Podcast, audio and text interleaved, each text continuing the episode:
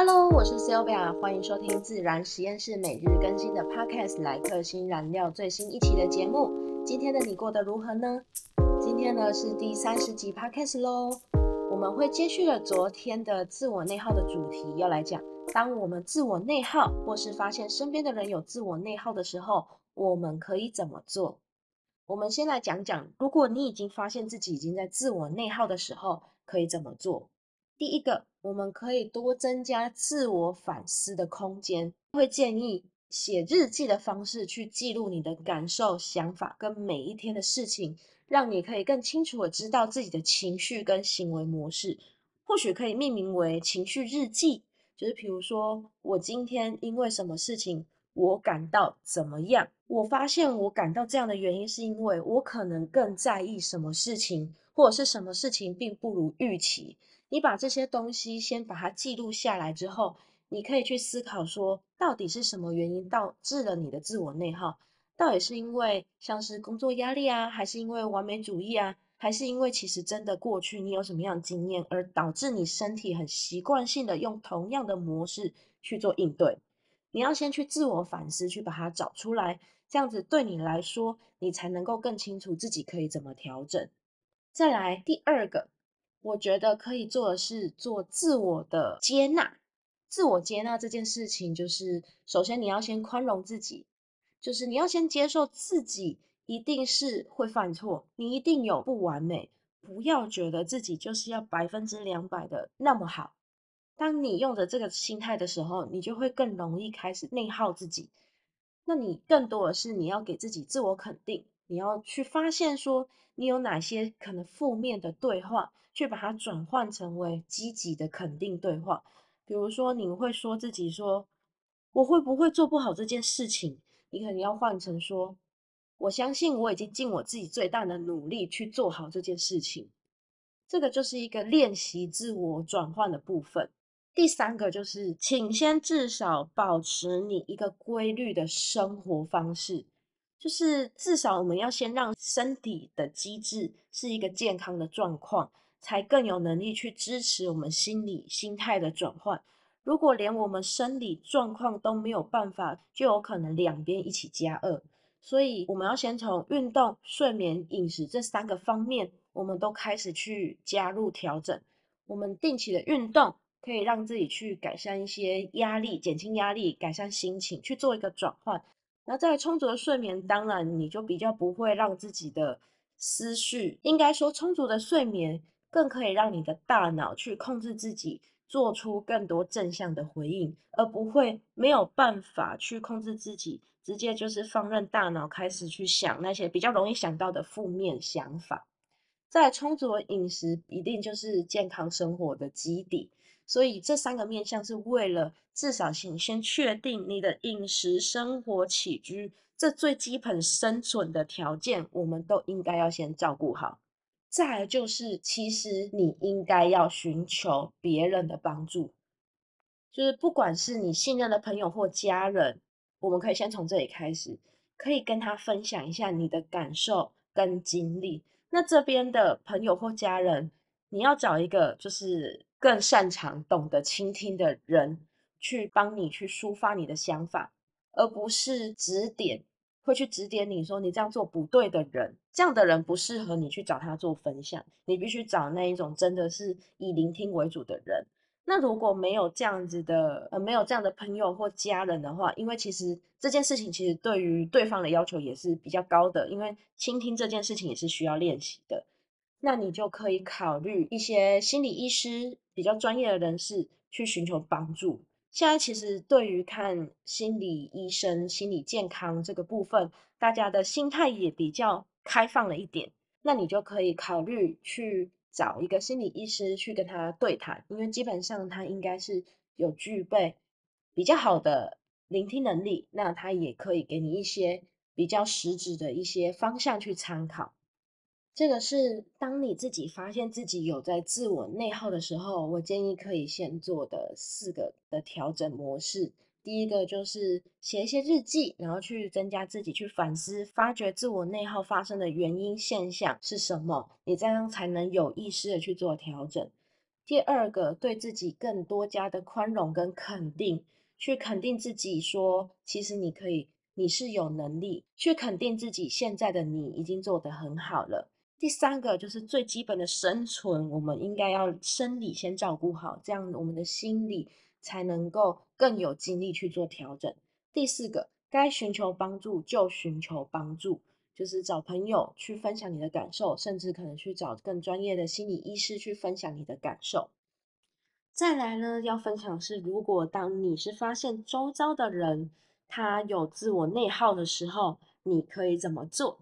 我觉得第一个就很重要的，刚刚前面我们在讲到，对于自我内耗的人，其实很需要的就是要有一个人可以去倾听他的想法。那么你可以做的第一个最重要的就是倾听与理解他。你可以主动去聆听他的一些状况，你必须要有一个比较安全的空间，让他去分享他的感受跟经历，就是不要去给他很立即的建议或者是评判。你必须展现你的一个同理心去。了解他的情况，表达其实你其实是可以理解他的经历，去关心他的这个部分呢。在我想跟你好好说话里面，其实有提到相同的概念。我们要做非暴力沟通里面的时候，我们也需要有同理心。我们通常可能很容易在当一个人其实他只是在倾诉他的感受跟需要的时候，他其实反而没有获得真正倾听的满足。因为我们可能，我们只要一听到对方有困扰的时候，就会很迫不及待想要下指导棋，说啊，你应该就是要这么做啊，你就是要离职啊，啊，你讲这么多，你还不是一样照做？就是开始指点他说，你哪里做错了，你哪里想错了，应该怎么做才是正确的。通常我们在遇到这种情况的时候，我们很容易喜欢担任理智的那一方，就是会很像是我站在一个高处，我站在岸边跟你讲道理。我是一个即将可以帮你从情绪深渊救出来的那个英雄，那把梯子。于是你就会在一边听着对方诉苦、抱怨、倾吐的时候，在一边想，我可以如何去开导、劝说、分析他这个问题，来帮对方解决。就是你其实的确，你也是好像在为了他好，但是有一个浅层的基因，也有可能其实在展现我比你更有能力解决这个问题。于是对方他其实想要有人去聆听他的想法的这一个渴望没有被满足以外，他又会接受到一些批评啊，好像被指责的感受。所以我们在这边要做的就是，我们要先倾听他到底实际遇到什么样的状况，然后接着第二个，我们依照他现在他讲的这些内容的时候，去对他做出正面的对话。他可能一定会有一些里面的自我批评跟自我对话，你反而要挑战的是这些，而不是去指责他的做法。你反而要挑战他些自我批评的部分，比如说，他就说：“我觉得我真的没有能力做好。”这个时候，你可以说：“我上次觉得在这件事情，其实你就真的做得很好了。你看这件事情也你的确也处理得很好，所以并不是像你讲的这么的差劲，就是像这样的概念。”所以就是在他们有这些负面的想法的时候呢，你就把它识别出来，去给他你看到了其他的实际状况，并且提供一些正面的反馈，你就可以去帮助他。因为前面有讲到，当我自己发现的时候，我要去练习嘛。可是如果有一个人去辅助的时候，可以去加重这个人对自己更有自信。通常自我内耗的人也会把别人的评价放得比自己的评价还要重。所以你做这件事情的时候，就要给予更多这样的力量，而且尽量去鼓励他们，让他们的目标可能是可以设定小一点点，而且他当他一达到的时候，你就去庆祝，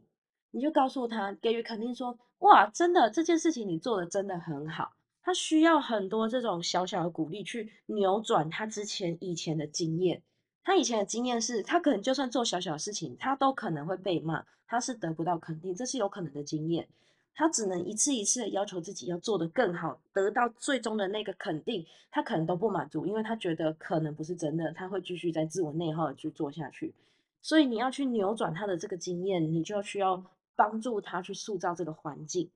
在第三个就是，最后我觉得不管怎么样，有需要的话。就是陪着他一起去寻求专业的帮助，并且你要去持续的鼓励，持续的联系他，就是这个东西是一个长久的过程，你不是一次两次他就可以解决的。你想想看，昨天的节目有讲到，如果过去经验去养成的话，他是从出生到四五岁，哎，这个过程至少五到六年，你怎么可能奢望在一两次的情况下他就会改变？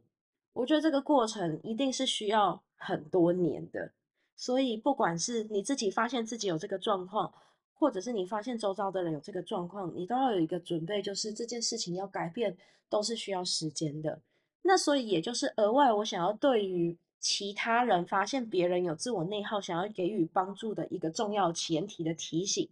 就是你知道这件事情就是需要过程，需要时间，需要耐心。你的支持的确是一个可以帮助他的一个动力，但是。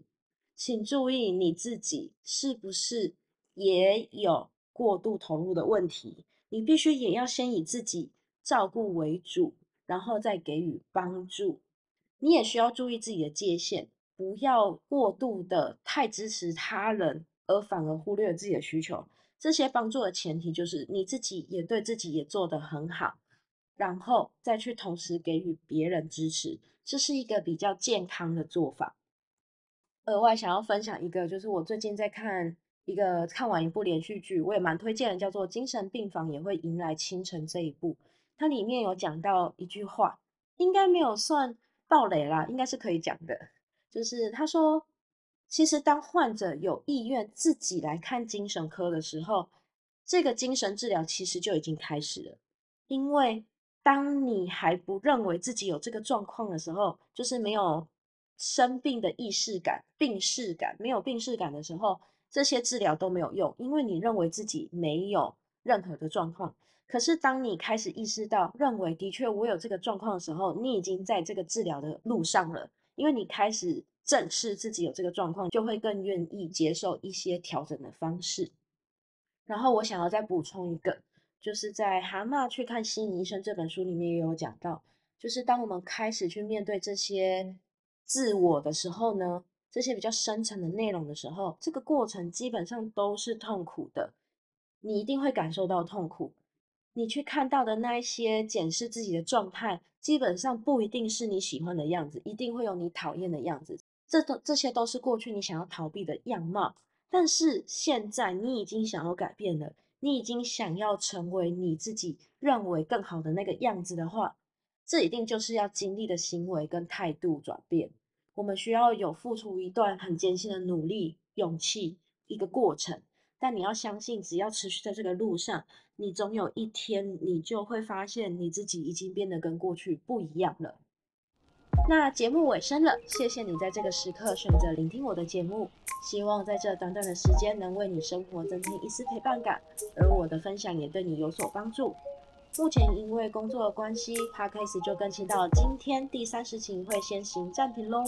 如果你会想看看我平常一些生活的、工作的文字形态分享，我有把我的脸书网址放在资讯栏，欢迎追踪哟。今日的一句新燃料：你不需要永远强大，展现脆弱也是勇气的一种。允许自己休息并求助是成长的一部分。期待未来再次与你在空中声音相会喽，晚安。